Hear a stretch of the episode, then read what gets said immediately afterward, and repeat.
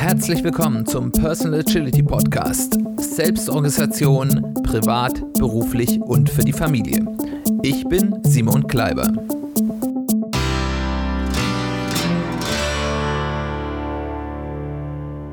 Herzlich willkommen zu einer weiteren Folge des Personal Agility Podcasts. Schön, dass du eingeschaltet hast. Schön, dass du wieder dabei bist.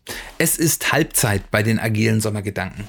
Die dritte Folge unserer fünf äh, Folgen, die so ein bisschen die Sommerpause überbrücken sollen, zu den fünf Scrum-Werten und was für eine Bedeutung diese Werte in der persönlichen Agilität und dem erfolgreichen Leben in einer immer schneller und komplexer werdenden Welt mit sich bringt. Und heute möchten wir uns mit dem einzigen der Scrum-Werte beschäftigen, das ich nicht wirklich sinnvoll übersetzen konnte, nämlich dem Wert Commitment.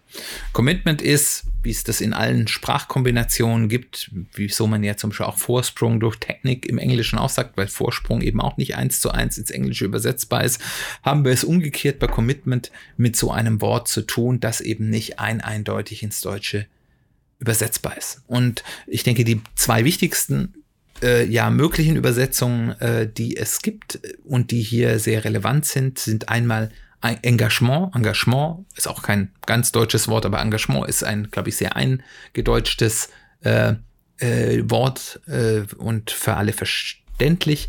Und das andere ist das Wort der Zusage, indirekt vielleicht der Verlässlichkeit. Also Engagement und Verlässlichkeit. Und in der persönlichen Agilität, in, in, im Einfluss auf ein nach agilen Werten geführtes Leben sind beide Aspekte relevant. Zum Engagement. Wir möchten als Agilisten, das sagt ja schon so ein bisschen das Wort, nicht Zuschauer unseres Lebens sein, sondern wir möchten es aktiv gestalten. Und das passiert nicht von alleine. Das passiert nicht durch Rumsitzen der Couch, auf der Couch, äh, sondern das passiert dadurch, dass man etwas tut, dass man sich engagiert. Und es gilt auch nicht nur für unsere ganz engen privaten Angelegenheiten, sondern es gilt auch für unser Umfeld. Weil, und ich denke, das ist eine Erkenntnis, die kann jeder sehr schnell nachvollziehen, wenn wir es schaffen, unser Lebensumfeld, unsere Lebensumstände zu verbessern, verbessert das auch ganz signifikant unser Leben.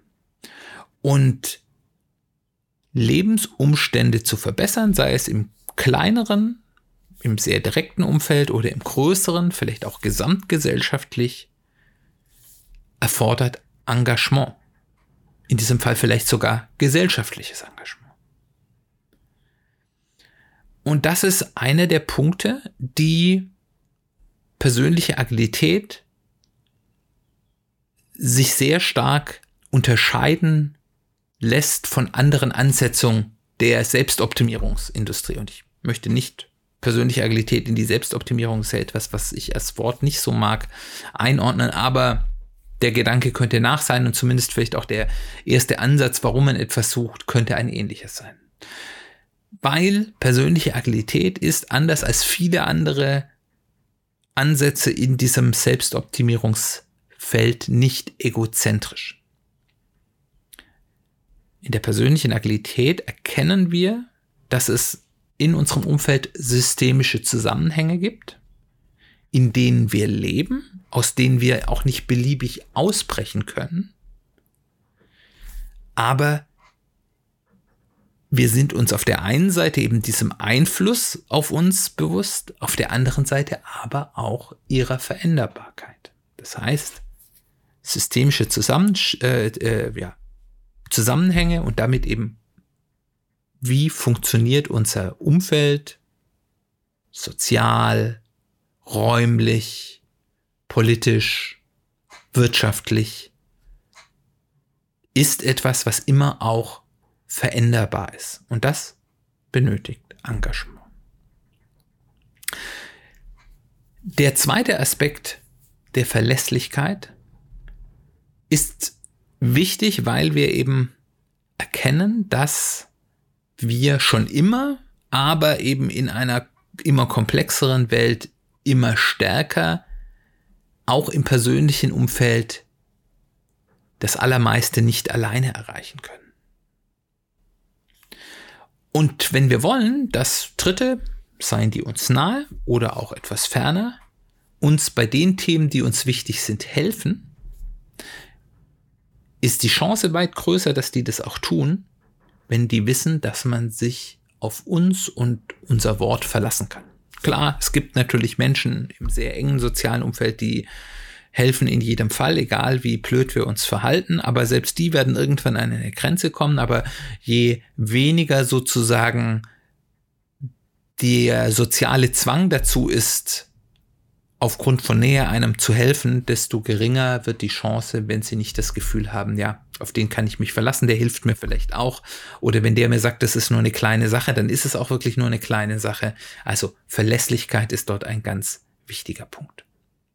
Und es ist aktuell ja sehr populär, insbesondere in sozialen Medien, zu übertreiben über das, was man sagt, nur die positiven Dinge zu zeigen, was ja auch eine Art der Übertreibung ist, wo man dann irgendwann merkt, hm, die, der kocht vielleicht auch nur mit Wasser. Und auch das Blaue vom Himmel zu versprechen. Äh, das liegt auch daran, dass eben sozusagen unsere Audience immer größer wird und der soziale Schaden, wenn wir dabei erwischt werden zu übertreiben oder äh, Dinge zu versprechen, die wir nachher nicht halten, vermeintlich, und ich sage ganz bewusst vermeintlich, geringer ist, weil wir können einfach move on, suchen uns andere Leute, die das noch nicht gemerkt haben und dann, äh, wenn dann ein paar Leute sagen, was ist das für ein Depp, äh, äh, was erzählt der für Dinge, ähm, da das scheint dann eine gewisse Zeit zumindest zu funktionieren. Und wir sehen das auch in der Politik, dass es ja immer populärer geworden ist, ähm, auf Dingen zu beharren, die so offensichtlich einfach nicht wahrheitsgemäß sind und nicht stimmen und nicht eingelöst werden können. Ich meine, in den USA gibt es da ein paar sehr plakative Beispiele, aber äh, bei uns ist das auch nicht äh, viel anders, dass es eben diesen Trend gibt. Aber auch wenn dieser Schaden weniger direkt erscheint, ist der ja nicht weg. Wir verbrennen dadurch trotzdem auf Dauer das Vertrauen der Menschen. Und ganz ehrlich, ich weiß auch nicht, ob ich andauernd meinen Freundeskreis wechseln will, weil der Alte mich, mich nicht mehr leiden kann. Ich weiß nicht, ob das eine Art und Weise ist, wie ich leben möchte. Und äh, dieses Vertrauen schafft man eben dadurch, dass die Leute die Erfahrung gemacht haben, Sie können sich auf uns verlassen. Wenn ich etwas sage, dann mache ich es auch. Wenn ich es was sage, dann ist es entweder wahr oder es war zumindest der beste Informationsstand, den ich hatte und ich habe nicht absichtlich die Menschen belogen, sondern hatte eben vielleicht eine schlechte Information und kann das vielleicht auch eingestehen. Wenn die Leute das immer wieder erfahren, dann vertrauen sie uns auch. Das hat doch was mit wie ich den Menschen gegenüber auftrete. Wir hatten ja gerade eine Folge zum Thema Augenhöhe, wo wir da ja ganz intensiv drauf eingegangen sind. Und so verbaut man, äh, so baut man dieses Vertrauen auf. Und da wir ja bei Scrum-Werten sind hier gerade, einer der Faktoren, der Scrum so erfolgreich macht, ist, dass ein Scrum-Team durch ganz häufiges, manchmal sogar jede Woche Liefern von kleinen, wertvollen Dingen und im Normalfall auch das zu liefern, was sie vorher versprochen haben, zumindest einen signifikanten Anteil davon, sehr schnell bei den Menschen, die sie beauftragen, den sogenannten Stakeholdern, wie man im Neudeutsch so schön sagt, Vertrauen aufbaut. Es gibt da Studien, dass ich sozusagen, damit jemand Vertrauen zu mir aufbaut, eine bestimmte Anzahl mal, wie viel äh, gibt es unterschiedliche Zahlen, das ist aber auch nicht so wichtig, eine gewisse Anzahl Mal sozusagen bewiesen haben muss, dass ich das, was ich verspreche, auch in einer vernünftigen Art und Weise dann nachher auch leiste. Und wenn ich das häufiger mache, auch wenn das, was ich liefere, viel kleiner ist, habe ich diesen, diese psychologische Hürde viel früher überwunden und die Leute bringen mir dann ein Vertrauen innerhalb von wenigen Wochen entgegen, wo ich in einem klassischen, wenn wir jetzt zum Beispiel im Softwarebereich sind, mit Quartals- oder gar Halbjahresreleases vielleicht Jahre gebraucht hätte, um dieses Vertrauen aufzubauen. Und ganz wichtig ist eben auch dort, dass man versucht, in, in diesem Umfeld nur das zu versprechen, sich nur zu dem zu committen, was ich auch ganz sicher liefern kann. Und dann lieber vielleicht noch was hinten drauflegen, aber zu sagen, under commit, over deliver, versprech weniger als das ist, was du maximal vielleicht leisten kannst, um da die Unsicherheit rausnehmen und bring dann lieber mehr. Das hat eine viel stärkere äh, Wirkung, als wenn ich selbst wenn ich das gleiche liefere, ein bisschen mehr versprochen habe, dann wird nämlich nur das gesehen, was ich nicht geleistet habe und nicht mehr das, was ich geleistet habe. Und so erarbeitet man sich eben Vertrauen, man erarbeitet sich einen Ruf, der auch weitergegeben wird. Das ist eben auch nicht nur eine Wirkung, die ich nicht nur auf eine Person habe, sondern das ist dann auch ein Ruf, der dann auch heute würde man vielleicht sagen, viral gehen kann. Äh, und der beschleunigt oder erschwert eben Dinge. Wenn ich einen schlechten Ruf habe, dann erschwert es ganz viele Dinge, auch mit Menschen, mit denen ich zum Beispiel zum ersten Mal in Kontakt trete, die aber vielleicht von meinem Ruf schon gehört haben, oder er beschleunigt es. Ich hatte ja vor einigen Folgen mal die Geschichte erzählt, wo wir bei einem Kunden unterwegs waren, parallel zu einem anderen Team, das von einer ganz großen Unternehmensberatung war. Ich glaube, es war auch in der Folge zur Augenhöhe, als ich die Geschichte erzählt habe. Ähm, und äh, um das ganz kurz nochmal äh, aufzuführen, falls du die Folge nicht gehört hast, äh, das andere Team von dieser großen Unternehmensberatung ist sehr, sehr arrogant aufgetreten gegenüber diesen Menschen, die schon sehr, sehr lange in diesem Unternehmen waren und sehr viel Wissen hatten. So, so nach dem Motto, was du mir sagst, interessiert mich nicht. Äh, und äh, die wurden dementsprechend behandelt. Und das kleine Team äh, von, von freien Beratern, mit denen ich dort unterwegs war, wir sind, äh, haben diese Menschen sehr ernst genommen. Wir waren freundlich zu denen. Wir sind denen auf Augenhöhe begegnet. Und das, wir haben uns sehr, sehr schnell in dieser very close knit Community, das waren Leute, die sind, haben über Jahrzehnte schon zusammengearbeitet, auch wenn die in unterschiedlichen Bereichen waren, aber da kannte jeder jeden. Äh, wir haben uns da sehr schnell einen Ruf erarbeitet und haben nachher dann durch diesen, dieses Wohlwollen dieser Menschen mit uns zusammenzuarbeiten, unseren Teil der Arbeit sehr gut und sehr pünktlich geschafft und die große Unternehmensberatung ist in ganz große Probleme bekommen, weil sie sich den Ruf verbrannt hat bei diesen Menschen. Die waren natürlich zum Upper Management total nett, aber haben eben den Menschen, die wirklich das Wissen in dieser Organisation haben, äh, ja, die Tür vor der Nase zugeschlagen und haben sich nachher gewundert, dass die nicht so freundlich zu ihnen waren. Das heißt, dieser, dieser Ruf hat ganz starken Nutzen. Und deswegen ist Verlässlichkeit eben, wenn ich mit dauernder Veränderung umgehe, besonders wichtig, gerade weil es wieder konterintuitiv ist. Ist ja an sich Verlässlichkeit und schnelle Veränderung ist ja was, was man erstmal im ersten Moment nicht zusammenbekommt.